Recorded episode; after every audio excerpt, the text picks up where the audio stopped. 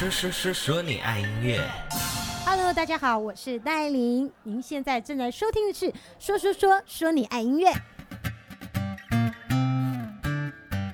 嗨，大家好，我是你们的拍咪呀 DJ MIDI 杨世宏，欢迎收听第十二集的《说说说说你爱音乐》。我们节目总共在六个平台上面播出，分别是 Spotify、SoundCloud、Google、Apple Podcast、SoundOn，还有 YouTube。有在密切收听说说说说你爱音乐的听众朋友们，一定知道我们最近开始了非常密集的访问哦，包括之前的 Novi，还有 Ariel 蔡佩轩，之后还会有更多更多大家喜欢的歌手还有艺人朋友可能会来上节目哦。不过今天这一集说说说说你爱音乐，就是只有我啊，你们最喜欢的主持人不是吗？MIDI 杨世宏在这里跟大家啊进行一些音乐上面的交流，是不是很棒呢？其实最近好多好多歌手朋友，或者是我在演艺圈的朋友们，他们工作都受到了疫情的影响。如果你疫情不能控制，很多歌手的表演都被取消了。还有一些预计要在二零二零上半年发行的新碟啊、新唱片、新音乐，都因为疫情的关系，所以延期了。所以大家一定要注意勤洗手，然后出入这种呃医院呐、啊，或者是密闭空间，一定要记得戴口罩哦。这样子就可以对着新型冠状病毒说：大错特错，不要来。等一下，我发现这首歌会暴露自己的年纪哦。现在年轻人好像不知道这首歌曲了。让我们进入第一个单元。嗯，这个我可以。Yeah. Wow. 今天的呃，这个我可以一样要为大家介绍一些我喜欢的音乐啦。今天会介绍到两位创作歌手哦。今天要介绍的第一位创作歌手，他是一个新人，他的名字叫做持修啊，手持着东西的持，然后修行的修。可能有一些听众朋友们还不知道持修，因为他是一个创作新人嘛，没有关系，就听拍咪呀 DJ 向你娓娓道来。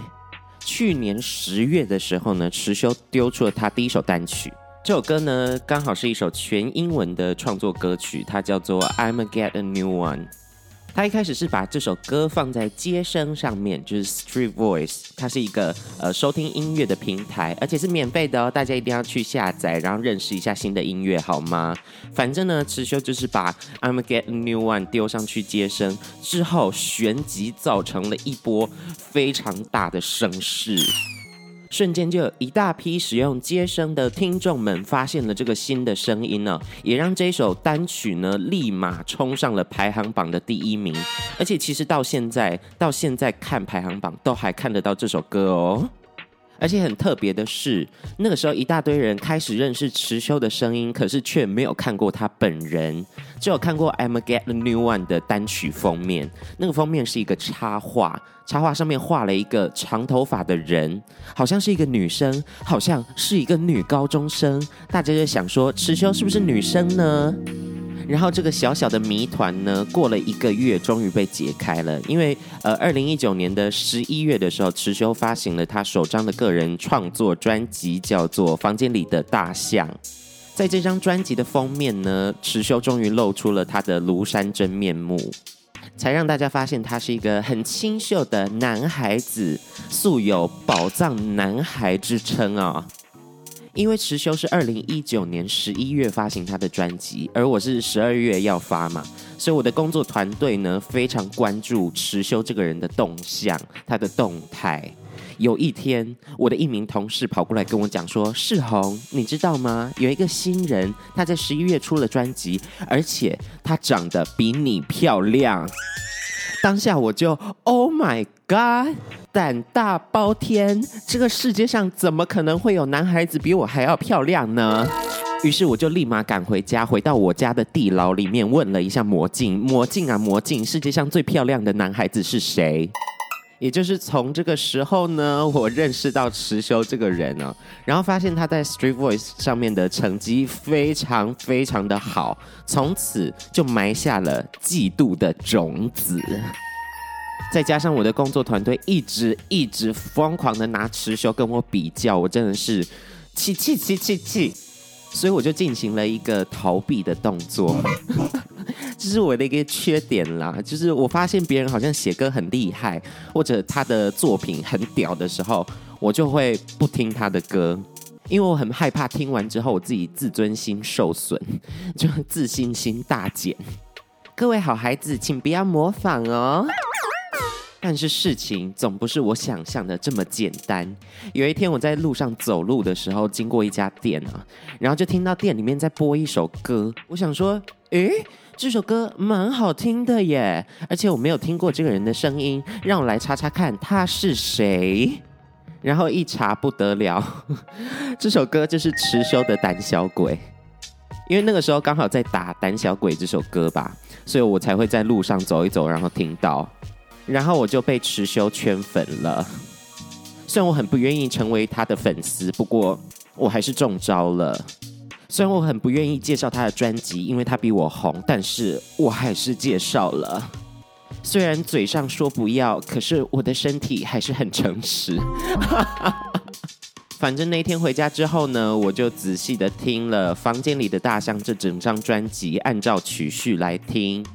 石修的声音，我觉得听起来超级没有负担，听起来很像没有卡路里的蛋糕，吃再多，诶，也不会腻。所以我觉得这是他可以在排行榜上那么久的一个原因。整张专辑的音乐风格跟音乐给人的感觉都非常的抓耳，而且非常的一致。那我要跟大家推荐几首在房间里的大象，我自己非常喜欢的歌曲。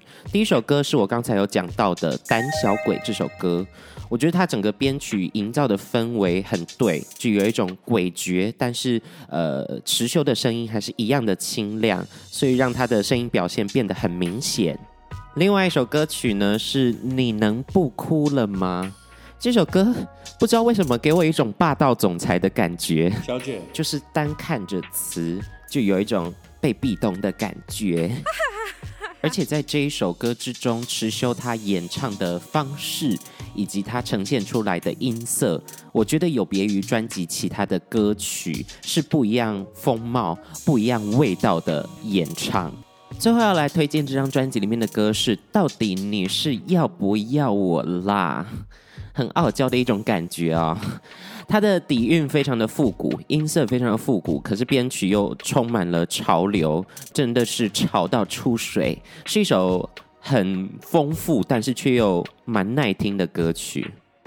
我觉得在二零二零年金曲奖最佳新人奖，持修是一个非常强劲的对手啊！又到了派米亚 DJ 大胆预测的时间啦！二零二零年金曲奖最佳新人奖啊，持修会入围好吗？那也希望 MIDI 杨世宏也能入围一下啦。所以这个故事告诉我们什么？大家还是要打开你的心胸，去接纳你没有听过的音乐。就算你很嫉妒人家，你还是要用双手去拥抱他们。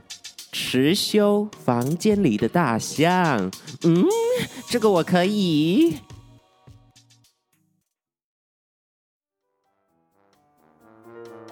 大家有在养猫咪吗？因为我之前家里面有养一只猫咪，然后它身上有很多花纹，尤其是它嘴巴上有两条黑黑的花纹。虽然它是一只母猫，不过还是把它命名成为胡子。为什么要突然聊到猫咪呢？因为接下来要介绍的这个创作歌手跟他带来的新歌就跟猫咪有关哦。他是韦礼安，他是一个猫奴啊，养了三只猫咪。我的天哪！之前养一只猫挖屎就会挖到很累了，竟然养了三只猫咪，那这样每天的屎量应该非常的丰沛吧？英国研究指出啊，猫奴人生三分之一的时间在睡觉。三分之一的时间在工作，另外三分之一就是在挖猫屎。如果你家也有在养猫咪的话，你应该懂得这样子辛苦的心情啦。不过每天晚上，如果猫咪跑来跟你睡觉，你是可以摸着它的小肉球，Q Q 的好可爱。而且不知道为什么，我认识到的音乐人，不管是制作人，或者是编曲老师，或者乐手，或者歌手，几乎都是猫奴哎，几乎都要养猫哎，怎么一回事？难道这是猫星人的阴谋？在三月的时候，韦礼安会试出他全新的单曲，叫做《猫咪共和国》。这首歌基本上就是猫奴的国歌啦。因为韦礼安自己有养三只猫嘛，所以这首歌他在创作时候的灵感就是从他家里养的猫咪而来。那整首歌演唱啊，包括写的词啊的视角都是猫的视角，就咬断你的耳机线呐、弄翻你的咖啡啊，这些一些傲娇的动作。而且我非常期待这首歌曲的 MV。听说这首歌曲的 MV 拍摄呢，是从猫的视角来拍摄的。他们还有选猫，哎，他们有一个 casting 的动作，就是请了很多只猫来看，然后哪一只猫比较适合拍摄 MV，就比较性情稳定一点的猫咪，让他们背上摄影机观察猫奴韦里安的日常生活，感觉会是一支非常疗愈而且可爱的影像作品。当然，韦礼安所创作的歌曲，我们一定可以抱着很大的期待去聆听，因为他有得过金曲最佳作曲嘛，然后也有得过最佳新人。他的创作每一次听都非常的抓耳，而且又有音乐性。在《猫咪共和国》这首歌里面呢，韦礼安用节奏蓝调，就 R&B 的方式，制造一个很 chill，然后很松的一个状态，就像猫咪日常生活一样，他们就是 chill 到瘫痪。但是在整首歌的最后面呢，又加入了比较爵士的拍子变化跟编曲，所以《猫咪共和国》这首歌给我一种很轻松、很舒服、很疗愈的感觉，但是又很顽皮。听着这首歌曲，就好像猫咪用小肉球一直给你推推推推推推的感觉，好舒服啊！在这首歌曲之中呢，韦礼安还加入了他家三只猫咪的声音。真的是很猫奴的一个行为耶！难道猫星人也要进军音乐圈了吗？在你收听这一集说说说说你爱音乐的时候，韦礼安的《猫咪共和国》已经统治了各大音乐串流平台。我也会把刚才介绍到持修的专辑跟这首《猫咪共和国》的单曲连结放在内文之中，大家一定要去听看看哦。在三月十七号发行《猫咪共和国》这首单曲之后，大家也可以期待一下，在二零二零年韦礼安会带来什么样新的作品以及新的音乐。毕竟他上一张专辑是四年前出的，哎，大家都疯狂在敲碗，就让我们双手合十，期待疫情赶快过去，让我们听到更多更多的新专辑啦！不要再延期了，肺炎，拜拜，慢走不送哦，Goodbye。维里安，猫咪共和国。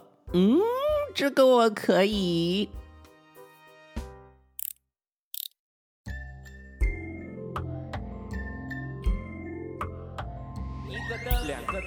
个灯，四个灯，好进我灯奖。天呐，我忽然发现好久没有做第二个单元了，因为前几集都是在访问嘛，要不然就是前面的时间过长，所以没有办法塞第二个单元。所以今天久违啦，久违的忘情五灯奖。其实说说说说你爱音乐有缓慢的在成长，而且听众也越来越多。之前我出去表演的时候，就有粉丝跑过来跟我说，他会认识到我是因为说说说说你爱音乐。哎呀，好开心哦！而且在前一阵子跑自己专辑的宣传的时候，上了很多电台节目，就跟很多电台的主持人聊天，然后聊到自己的 podcast。有一次去了一个电台之后，里面的工作人员跑过来跟我讲说，他有在听说说说说你爱音乐，而且他有非常多荒谬的梦境愿意跟我分享。所以今天呢，我们就要来介绍新北市李小姐所带来的梦境，让我们睡下去。梦境是这样子开始的。